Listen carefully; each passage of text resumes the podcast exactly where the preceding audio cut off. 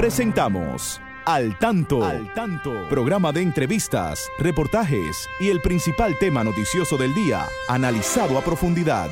Al Tanto es una producción del periodista Fausto Bueno Bueno. La victoria de la razón no es más que la victoria de los que razonan. Quien calla ante la injusticia es tan injusto como quien la comete.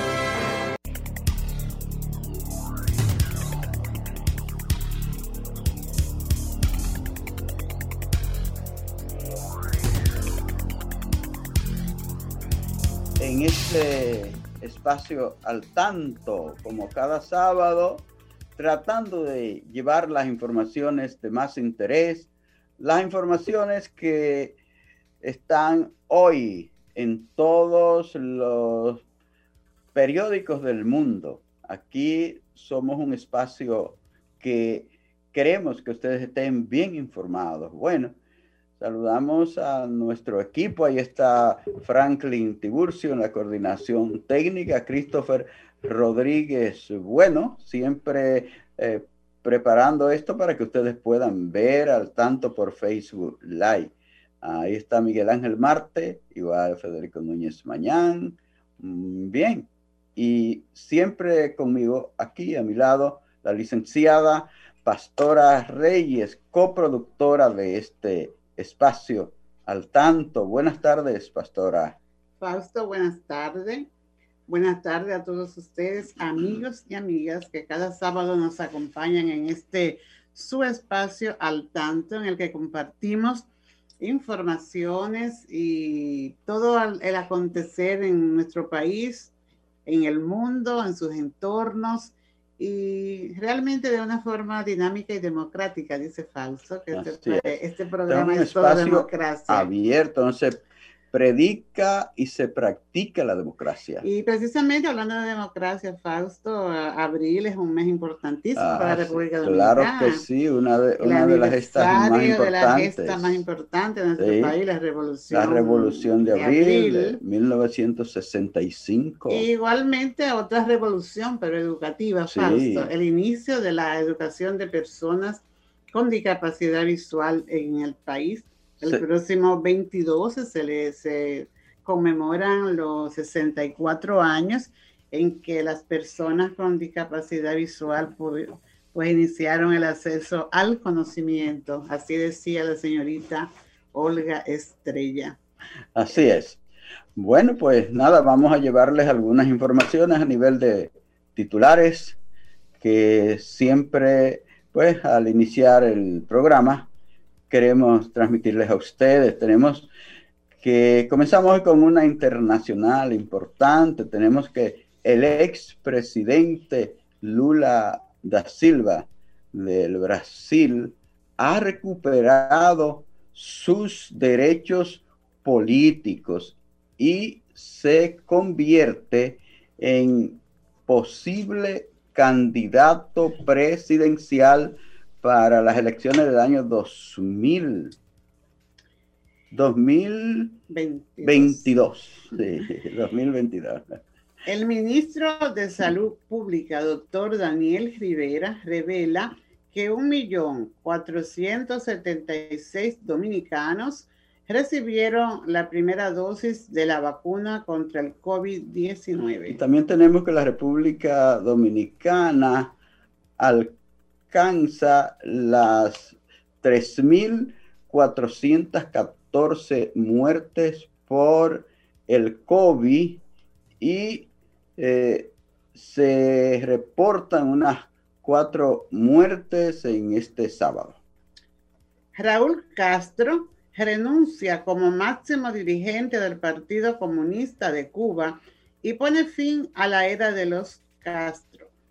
Periodistas dominicanos en New York reclaman al presidente Abinader que le eh, excluyeran de las pensiones que con motivo del Día del Periodista otorgaron a periodistas retirados. Horror por los secuestros en Haití, Fausto. Tremendo. Tremendo. tremendo lo que está pasando. No se respeta ni rico ni pobre. Lo que está pasando en Haití con, esta, con estos secuestros se ha convertido en un gran negocio, un gran peligro para el que eh, va a Haití y para el que está allí viviendo. Eh, yo escuché que se estaban negando los choferes de los camiones. Sí, sí, sí, a pasar, a cruzar. Sí, cualquiera se niega. Bueno, vamos a una pausa y regresamos más adelante. El mundo supera los 3 millones de muertos por coronavirus. El COVID-19 ha matado a más de 3 millones de personas en todo el mundo desde que fuera detectado a finales del año 2019. En Brasil, el segundo país más golpeado del mundo, con 368.749 fallecidos, se anuncian alrededor de 3.000 decesos cada día. La pandemia no tiene visos de debilitarse. El viernes se registró un récord de casos diarios en todo el mundo, con 829.596 infecciones. En Japón, el incremento en el número de casos atizó los rumores de que los Juegos Olímpicos, que ya fueron aplazados el año pasado a causa de la pandemia, podrían cancelarse. República Dominicana discutirá modelo medioambiental en la región en cumbre iberoamericana. República Dominicana discutirá el modelo ambiental de la región en la decimoséptima, vigésimo séptima cumbre iberoamericana de jefes de Estado y de Gobierno que se celebrará el próximo miércoles 21 en el Principado de Andorra. El presidente Luis Abinader recibirá la Secretaría Pro Tempore para que República Dominicana sea sede de la vigésimo octava cumbre iberoamericana a finales del 2022. Un día después de la cita iberoamericana tendrá lugar una cumbre internacional convocada por Estados Unidos para significar su regreso a la lucha contra el cambio climático. El Ministerio de Educación convoca concurso para elegir docentes para el año escolar 2021-2022. El ministro de Educación, Roberto Fulcar, anunció ayer el inicio del concurso de oposición docente la institución designó a la Comisión Nacional que se encargará de la organización, el montaje y la dirección del proceso en todos los niveles y que estará integrada por funcionarios del Ministerio de Educación y representantes de la Asociación Dominicana de Profesores. El ministro de Educación convocó a los postulantes a depositar sus documentos en un plazo de 30 días a través de las diferentes direcciones regionales y de distritos educativos, así como vía un enlace que pondrá a disposición la institución a través de sus plataformas electrónicas. Continuamos con el desarrollo de su programa Al Tanto. Comunícate 809 540 165 1-809-200-1065 desde el interior sin cargos. 1-833-610-1065 desde los Estados Unidos. Sol 106.5, la más interactiva.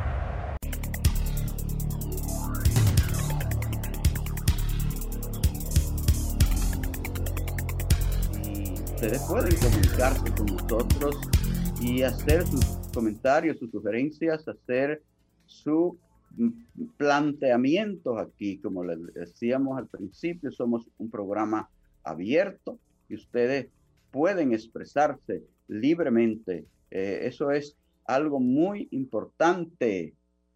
que nuestra gente pueda expresarse, pueda participar en todo esto, pastora.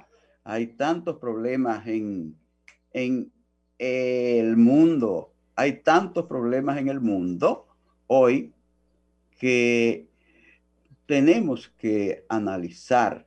Y qué bueno, mira, que en esa, en esa cumbre donde van tantas personalidades en España, en Andorra, es que se va a hacer esta cumbre. En Andorra, un pequeño principado, ahí en el medio de Francia y España, pequeñito, donde van a estar reunidos todos esos grandes. Y, oye, fíjate, Estados Unidos está convocando una cumbre adicional, aprovechando la ocasión, para retomar el tema del, cambio climático, del cambio climático, del calentamiento global. Había salido. ¿Eh? Que Trump lo había dejado. Sí, el cambio climático, algo muy importante en esta época porque realmente hace falta que el hombre busque nuevos métodos para realizar sus actividades en, en esta tierra, porque si no... menos el eh, planeta. vamos, estamos maltratando demasiado el planeta. Eh, los que sacan arenas de, de, los ríos están acabando con los ríos. Los que están eh, tumbando los árboles para quemar carbón, para hacer diferentes cosas, están acabando, están hiriendo, hiriendo al planeta de manera fuerte. ¿Y qué no decir de, tanta contaminación, tantos gases eh, peligrosos que se lanzan a la, a la, atmósfera? Y todo eso pues tiene este planeta con eh, muchos problemas, incluso eh, se provoca con esto que haya más calor en el planeta, el calentamiento global. Ustedes saben lo que está pasando. Ustedes saben lo que está pasando, que está aumentando la temperatura cada, cada año y eh, se están disolviendo los grandes glaciares y se están disolviendo eh, los, los hielos de los polos.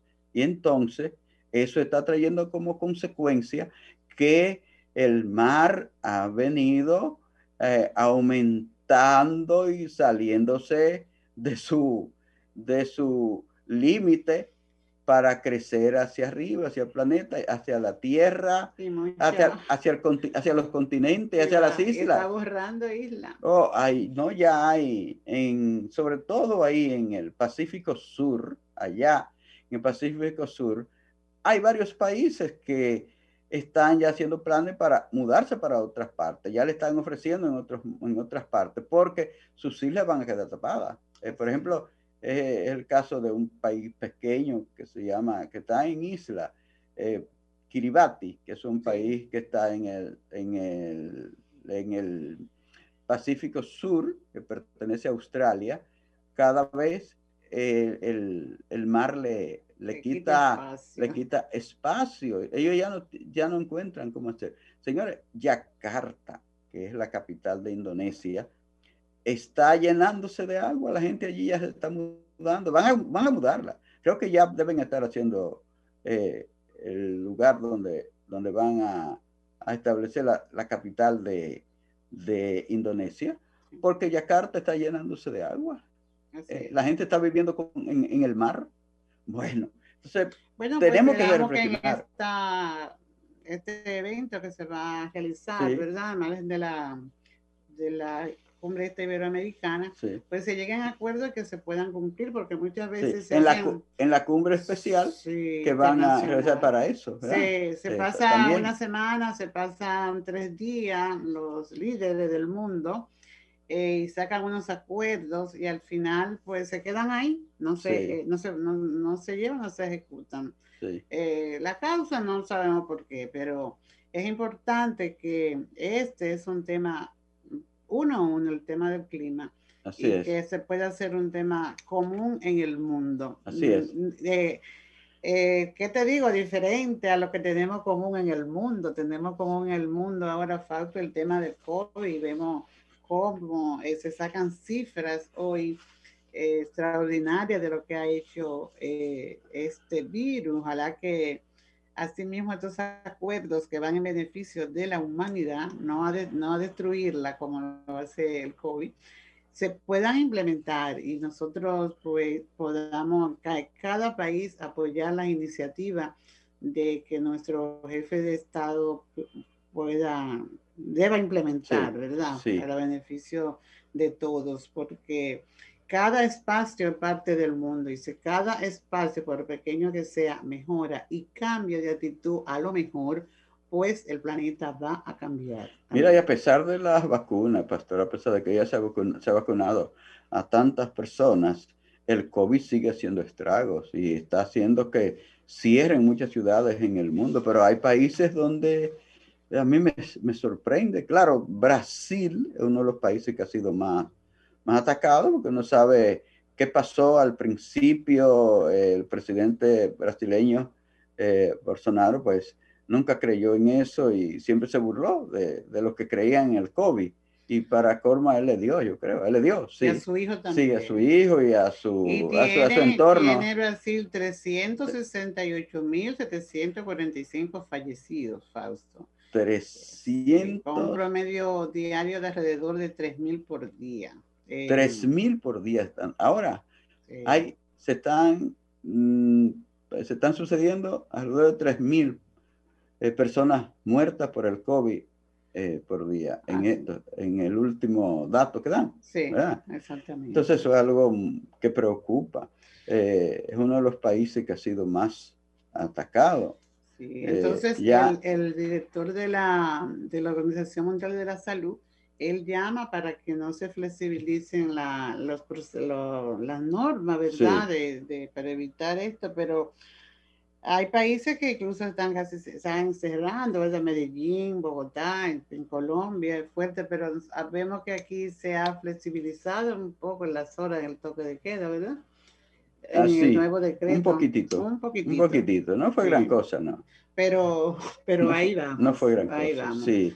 Pero... Ojalá que sea para bien, ¿verdad? Porque no queremos que, que se haga una alarma de lo que no existe pero ojalá que sea para bien esa flexibilización y, y contribuya a que la gente baje la violencia también y a lo mejor no, a lo mejor se queden en la casa y no salgan, ¿verdad? No sí. se sientan presionados, que, que, que, esto influya en el comportamiento de la, de la, de la población. Mm, sí. eh, veíamos también cómo se expresaban unos niños de unas escuelas de Pedro Brand, contentos porque están asistiendo a clase, ¿verdad? Sí. Con temor, pero decía una niña que aunque fuera con mascarilla se sentía bien. Eh, que se siga la vigilancia de este comportamiento en nuestras escuelas y puedan eh, las demás localidades imitar eh, la bajar un poco la positividad y que puedan incluirse igual que por ejemplo en la provincia de Monteplata que hablábamos la semana pasada con el director regional recuerda sí. y toda la provincia de Monteplata pues los centros están eh, trabajando eh, y así ojalá se puedan seguir agregando, aunque queda pocos días de clase, pero es una motivación para que el próximo año escolar pues comience bien, ¿verdad? Sí, Siempre sí. con tomando las eh, el, el, distanciamiento, el uso de la mascarilla que no debe no puede faltar aunque tengan la vacuna y el lavarse las manos y el estar siempre alerta para que no haya rebrote del coronavirus. Sí, y aquí ya va, ya llevan un millón cuatrocientos setenta y seis mil dominicanos vacunados. Vamos a ver si se sigue ese ritmo para que de aquí a unos meses hayamos terminado, porque eso es muy importante. Es una información. Que no llegue la vacuna porque se pagó, ¿verdad? Sí. sí. se pagó que nos cumplan para que la, estas expectativas que había del 70% de la población vacunada, creo que era para el mes de junio, que tenía el, el nuestro presidente, pues pueda hacerse una realidad. Ya llegamos a 3.414 personas muertas en el país por el COVID. Sí, así es. Entonces hay que tratar de evitar de que sigan muriendo más personas. Más personas. ¿Cómo lo hacemos? Eh, llevando a cabo las recomendaciones que nos hacen las autoridades.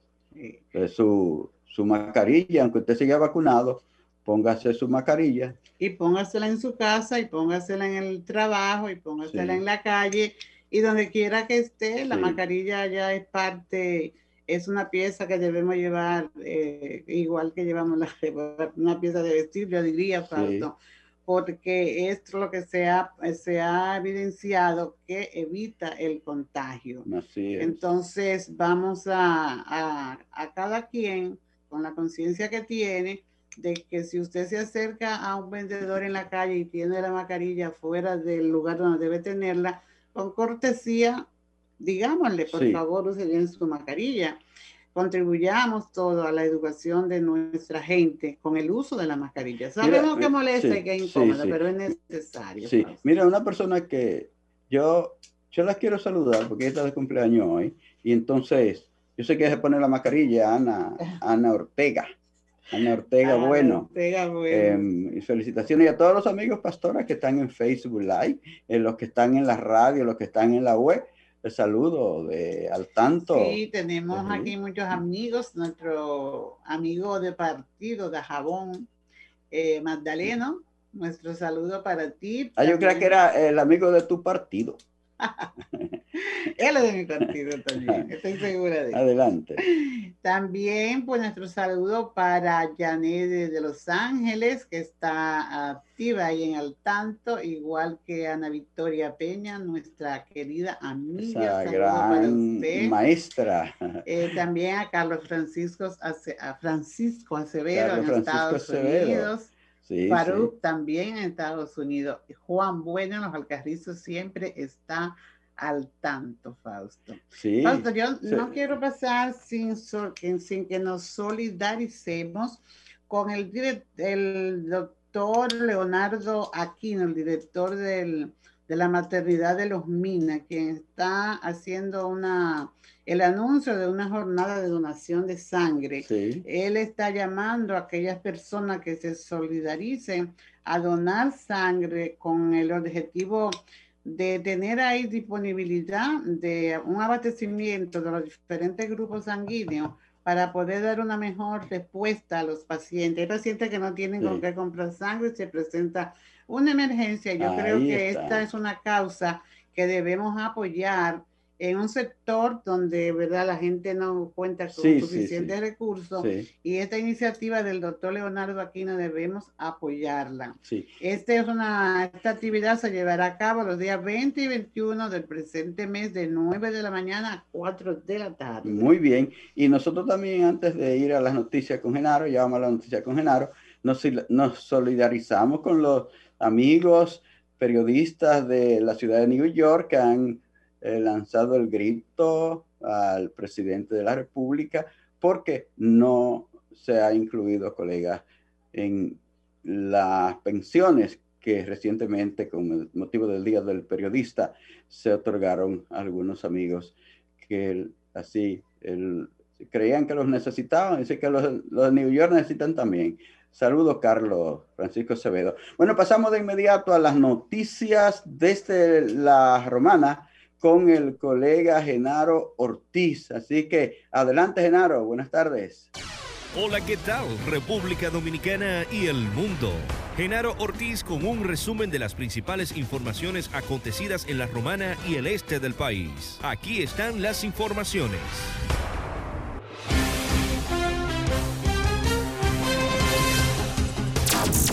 Tribunal impone tres meses de prisión preventiva contra acusado de clavar ojos de Cheo Mercedes. El juzgado de atención permanente de la Romana impuso este pasado miércoles tres meses de prisión preventiva al acusado de clavar los ojos del joven Shelwin Starling Mercedes, mejor conocido como Cheo Mercedes, quien hasta el momento no ha recuperado la visión. El tribunal ordenó la medida de coerción tras acoger la solicitud del Ministerio Público contra Ronald Javier Sánchez, alias Ronnie, de 20 años de edad. El doctor Teodoro Ursino Reyes, abogado de la víctima, expresó beneplácito por la decisión que envía a Ronnie a la cárcel modelo de la Romana. El imputado fue identificado por la esposa de la víctima como el hombre que penetró a la habitación a eso de las 8.30 de la mañana del pasado 14 mes de marzo, mientras que Ronald Javier Sánchez alega que es inocente y que en una oportunidad había conversado con Cheo su interés de usar su estudio de grabación que opera en la vivienda del sector de Katanga. El sospechoso fue arrestado el pasado fin de semana mediante allanamiento en su residencia situada en la calle Bienvenido Creales del sector de Katanga. La agresión contra Cheo, hijo del locutor Raúl Mercedes, sucedió en presencia de su esposa quien fue obligada a tirarse boca abajo en la cama. El agresor expresó a Mercedes Santana, Cheo, que supuestamente había una persona interesada en utilizar su estudio de grabación musical y fue con esa intención que logró establecer conversación y seguirlo hasta la habitación. En otra información, Mayor, este pasado viernes se dejó formalmente iniciada la construcción de un centro universitario regional de la Universidad Autónoma de Santo Domingo, UAS, en el municipio de Atomayor. La obra tendrá una área de 37.700 metros cuadrados y estará compuesta por cuatro edificaciones dividida en distintos ciclos de construcción. La primera etapa contempla un edificio de aulas, mientras que la segunda y tercera incluirán áreas de cafetería, edificio para biblioteca, oficinas administrativas y estacionamiento. El edificio de las aulas estará distribuida en tres niveles. El primer nivel contará con siete laboratorios, tres salas de informáticas y 12 aulas, en tanto que en el segundo y tercer piso se ubicarán 22 aulas en cada uno. El ingeniero Carlos Bonilla, director del Instituto Nacional de la Vivienda, INVI, sostuvo que esta obra representa gran importancia para el desarrollo estudiantil de Mayor y ha sido fruto de acuerdos entre las autoridades y líderes comunitarios. Indicó que los trabajos de construcción pudieran finalizar en un plazo de 18 meses. A esta actividad de Primel Picasso del Centro Universitario de la UAS en Mayor asistieron autoridades municipales y provinciales de esta demarcación en el este del país. Y por último, en las deportivas, el béisbol de las grandes ligas, pasión que une a los dominicanos. Los Rays dominan a los Yankees y desesperan al público. Clint Fraser estaba en la caja de bateo cuando algunos fanáticos de los Yankees no soportaron más. Lanzaron media docena de pelotas al terreno, obligando a que el juego se interrumpiera durante 2 minutos y 15 segundos en la séptima entrada. Y el manager Aaron Bones explotó en una reunión con sus peloteros después del juego. Nueva York anda mal y los Rays tienen tomada la medida. Brandon Lowe conectó un doble de dos carreras en la primera entrada frente al abridor Nick Nelson y Tampa doblegó este pasado viernes 8 por 2 a los Yankees de Nueva York.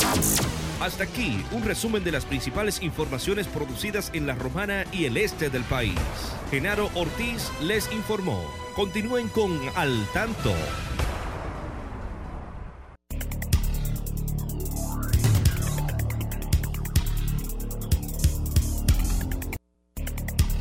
Muy bien, muy bien, muy bien. Señoras y señores, seguimos en este espacio de inmediato. Pasamos a la entrevista que tendremos ahora. Esta fue una entrevista pregrabada, así es que ustedes van a escuchar estos importantes dirigentes de la Unión Latinoamericana de Ciegos que eh, nos concedieron esta entrevista eh, breve para el programa al tanto. Así que adelante Franklin con esos amigos que de inmediato van a estar en contacto con al tanto. Amigos oyentes del programa Al Tanto y de Sol 106.5, como les hemos venido diciendo, vamos a hacer en este momento la entrevista Al Tanto eh, con tres altos dirigentes de la Unión Latinoamericana de Ciegos, ULAC. estamos con Carlos Ferrari de, del Brasil. Él, es el primer vicepresidente de ULAC.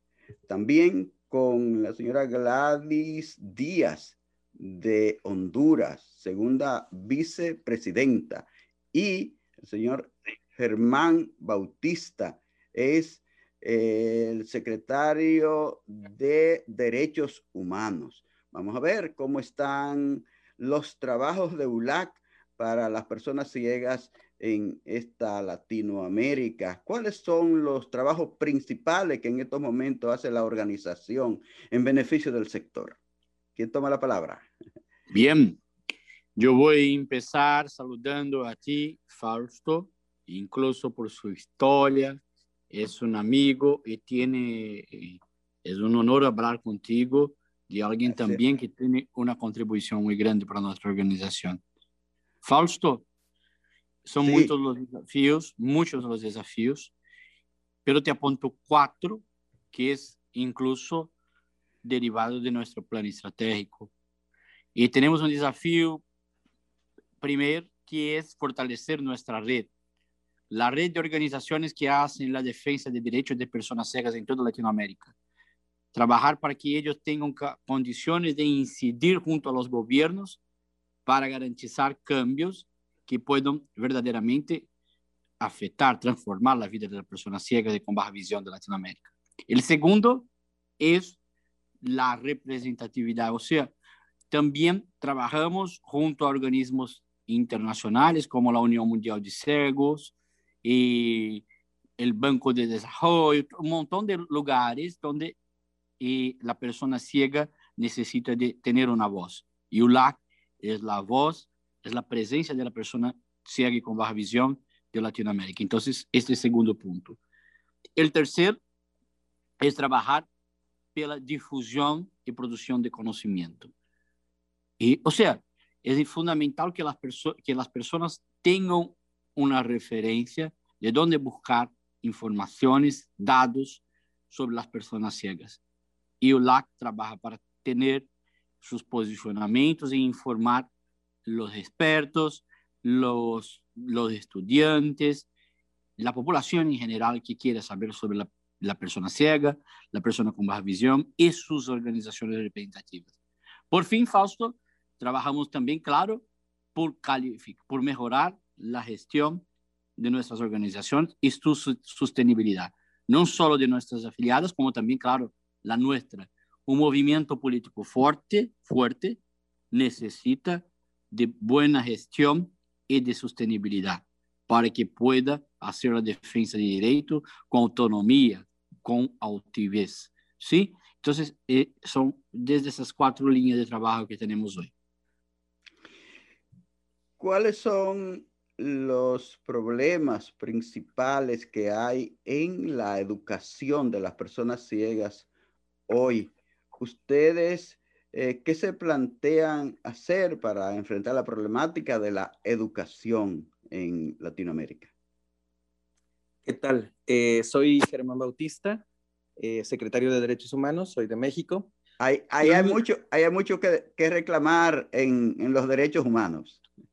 Es, es correcto. Justamente una de las situaciones que hemos tenido que ver y que nos obliga a reforzar eh, algunas acciones y ser creativos para, para apuntar hacia este tema de la educación es justamente la pandemia que estamos viviendo actualmente y que ha agrandado las brechas. E, esa sería una de las principales problemáticas porque eh, ha hecho una diferencia eh, tremenda entre quienes tienen acceso a las tecnologías y quienes no lo tienen. Eh, las comunidades, por ejemplo, no, tienen esa, no tienen las posibilidades para educarse a través de la televisión o a, través de la internet, ¿no? Y, y, a esas comunidades, pues es la radio la que, la que está llegando. Entonces, en el tema de, educación, ese es uno de los principales asuntos, el tema de conectividad, la accesibilidad de las páginas eh, que no pueden ser siempre utilizadas.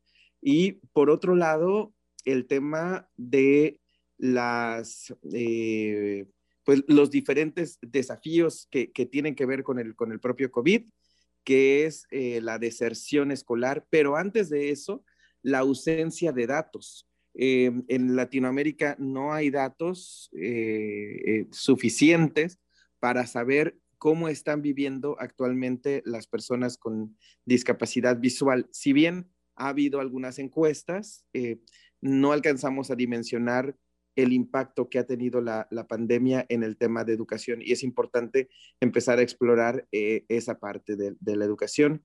Y sobre todo, eh, Carlos nos hablaba del, tema de la incidencia, trabajar con los gobiernos para que en las políticas, en las decisiones que afectan a las personas con discapacidad, necesariamente se consulte a las personas con discapacidad, se les involucre y eh, puedan dar una respuesta efectiva a través de políticas públicas, pero evidentemente con ULAC asesorando para el específico de personas ciegas y con baja visión. ¿Cómo está la comunicación con los gobiernos de América Latina para ayudar a paliar esta situación de la falta de equipos para las personas ciegas, la falta de equipos que faciliten la, la, eh, la aplicación de la tecnología. Hola, eh, buenas noches. Les saluda Gladys Díaz, soy de Honduras, actualmente segunda vicepresidenta de la Unión Latinoamericana de Ciegos. Em, definitivamente, em, el incidir ante, ante el Estado para que en sus políticas eh, públicas eh, en el tema de educación puedan ser incluidas las personas con discapacidad visual y eh, sobre todo en estos momentos de pandemia, que es una responsabilidad de los gobiernos brindar esos espacios de apoyo, de inclusión para los estudiantes con discapacidad visual.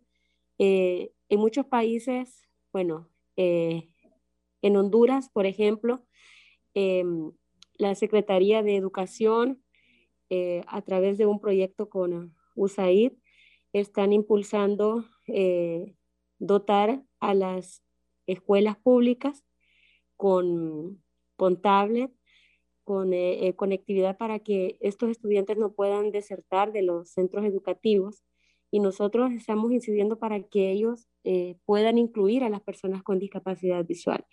Y creo que a nivel de Latinoamérica igual eh, es un trabajo que, que se tiene que, que, impulsar, ¿verdad? En estos momentos de pandemia, ya que las personas más afectadas que, que se ven en este contexto eh, son las personas con discapacidad visual. La situación de la mujer ciega en Honduras, por ejemplo, Gladys, me gustaría que me la esbozara un poco en el programa. Bien, eh, puedo comentar que la, participación, la situación de las mujeres con discapacidad visual en nuestro país eh, en años anteriores eh, era muy, muy pasiva, ¿verdad? pero al correr de los años, las acciones que se han realizado a través de distintos encuentros de mujeres, distintas capacitaciones. Esto ha permitido que, la mujer eh, con discapacidad pueda involucrarse en esos espacios políticos, en las organizaciones y que pueda tener una participación eh, un poco más activa, ¿sí? Eh, no lo hemos logrado al 100%, pero se está trabajando para que haya una participación plena de las mujeres eh, con discapacidad. Tú sabes que eh, en Honduras, eh, pues igual predomina también un poco el, la sobreprotección de, de, la las familias hacia las mujeres con discapacidad, sobre todo en zonas rurales. Igual es un trabajo que se debe realizar también con las familias y por supuesto con los mismos gobiernos, con entidades públicas, para que eh, las mujeres puedan ser incluidas en todos los documentos, en todas las acciones que los gobiernos puedan eh, realizar. Sí. En cuanto a las organizaciones, las organizaciones de ciegos en Latinoamérica, me gustaría oír eh, qué se está haciendo para ayudar a organizar más a las personas ciegas y que puedan hacer ellos mismos su, su reclamo, su, eh, hacer su trabajo en favor de, de su educación, de su empleo, de hacer una vida lo más normal posible. Me gustaría saber qué hace ULAC en estos momentos para que se organice mejor a las personas con discapacidad visual. Bien.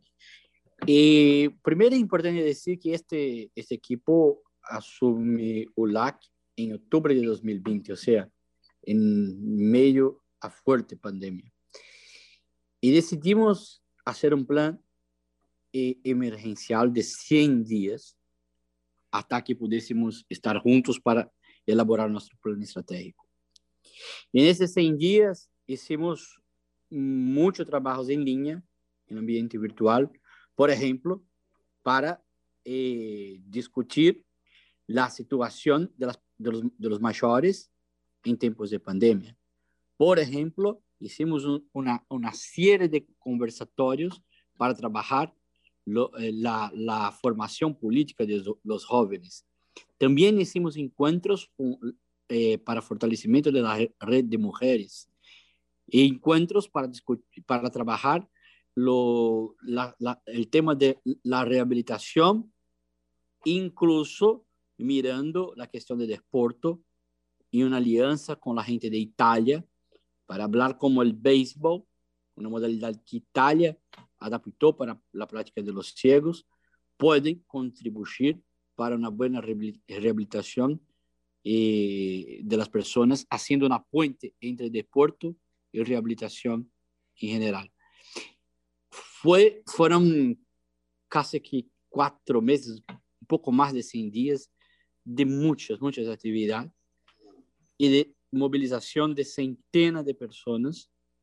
Y que yo creo que esto no solo fortalece la condición de su liderazgo en sus países, como también eh, reduce la, la sensación de eh, aislamiento que se siente en tiempos tan difíciles. Entonces, ULAC trabaja también eh, se valendo, se recorrendo, recorrendo, perdón, a los recursos tecnológicos para movilizar toda a gente. E não há dúvida, Fausto, que também estamos aprendendo, é tudo muito novo, pero temos a sensação que estamos fazendo um bom caminho. ¿Cómo va la coordinación hoy con la FOAL, con la ONCE de España? Eh, siempre ha habido un trabajo eh, bien de cerca, entre, bien coordinado entre ULAC y la FOAL. Cuénteme un poco de esas relaciones con FOAL. Sigue, sigue bien, sigue bien. Incluso estuvimos aquí con, y está con nosotros hasta ahora, eh, Estefania Merpuri, la directora general de FOAL. Sigue muy bien, no solo con apoyo eh, para la administración y sostenibilidad, como también nos apoyan y nos, eh, técnicamente, ¿sí? Eh, contribuyendo para que nosotros podamos pensar las estrategias en Latinoamérica. FUAL es un aliado de primer nivel, un aliado político, económico, que queda siempre muy fuerte, muy presente y con una relación de doble mano, ¿sí? Entonces, con respeto mucho, grande por nuestro trabajo en Latinoamérica y nosotros también eh, teniendo, teniendo la claridad de la importancia de este aliado para seguirnos fuertes.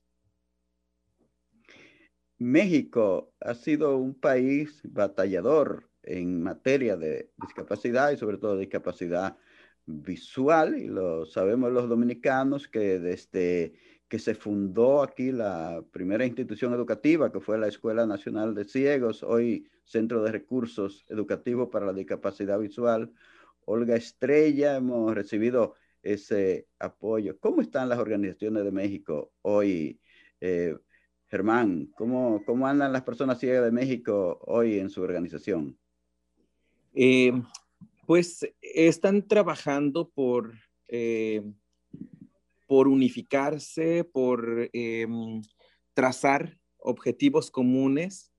Eh, creo que también ha permitido identificar este, estos objetivos comunes el hecho de vivir la situación que, actualmente, actualmente se vive. Hay proyectos interesantes por parte de, las, de, las, de algunas organizaciones, algunas auspiciadas por, por FOAL, y otras que son iniciativas locales para mm, eh, vigilar eh, el tema de la inclusión educativa de personas con discapacidad visual y de que a través de las tecnologías se llegue a las, a las personas con discapacidad visual. Por ejemplo, proyectos para lograr que a través de dispositivos celulares las personas ciegas puedan eh, tomar sus clases o gestionar información o en fin, ¿no? Porque al final, em, eh, con los datos que genera la Institución Nacional de Estadística, em, pues es como eh, han descubierto que la mayoría de las personas tiene móviles, si bien la mayoría no tiene internet, pero la mayoría tiene aparatos móviles y es, sobre eso que también se han enfocado algunos proyectos.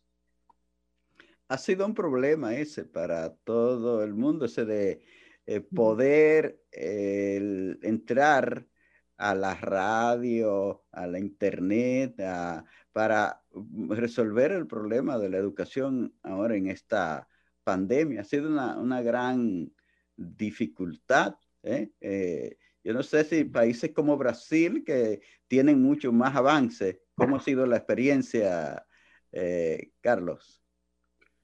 Sí, hay problemas, hay problemas grandes, porque Brasil es, un país continental, ¿sabes? Entonces, y en las zonas rurales eh, hay sí dificultad, pero, pero y las plataformas digitales hoy generan muchas oportunidades para nosotros.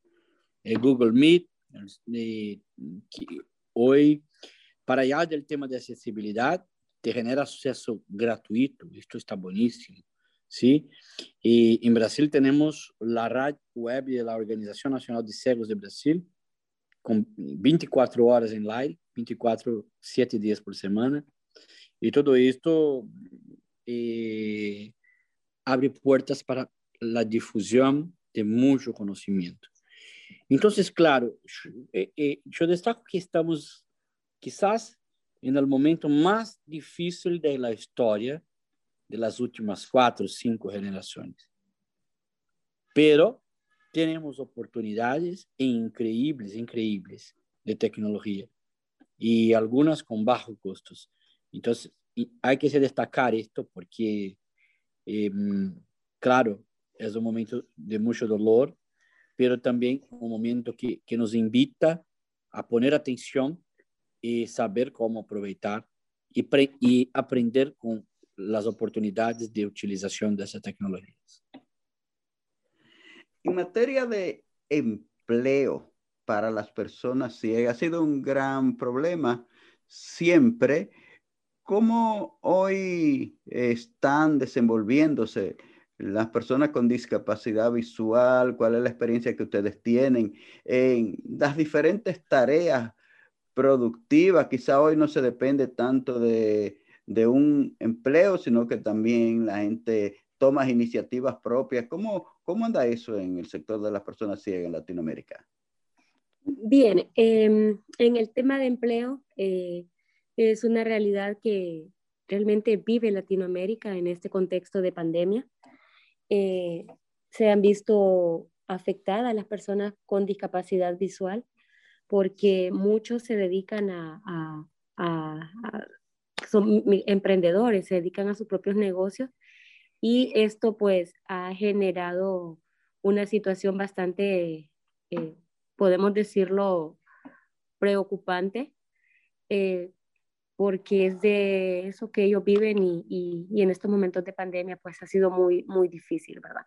Pero mm, pensamos que con una incidencia efectiva, con el dinamismo que, que, que podamos eh, tener como, comité ejecutivo y con los líderes de las organizaciones poder incidir para generar estos espacios de, de, empleo, eh, no porque digamos ULAC los vaya a dar, sino poder incidir ante los estados, ¿verdad? Que, que, que las personas con discapacidad puedan tener ese, ese apoyo o también este, poder eh, llevar ese proceso formativo, ¿verdad? Que esto también vendría a, apoyar mucho.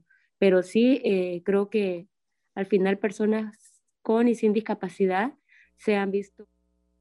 El espacio se ha terminado una pequeña interrupción, pero aquí estamos agradeciéndoles a todos y a todas esa sintonía, a los amigos de la radio, a los amigos de la web, a los amigos de Facebook Live, que ahí están siempre eh, con nosotros. Julia eh, pues Núñez de Florida, la profesora Belki Medrano, nuestro saludo para la profesora Belki Medrano y para Esmeira. Bueno, pues muchísimas gracias a todos, a todas, a Franklin Tiburcio que ha estado coordinando desde la cabina central. Muchísimas gracias y será hasta el próximo sábado y gracias a nuestros entrevistados también que tuvieron la gentileza de estar con nosotros. Señores, muchas gracias. Será hasta la próxima.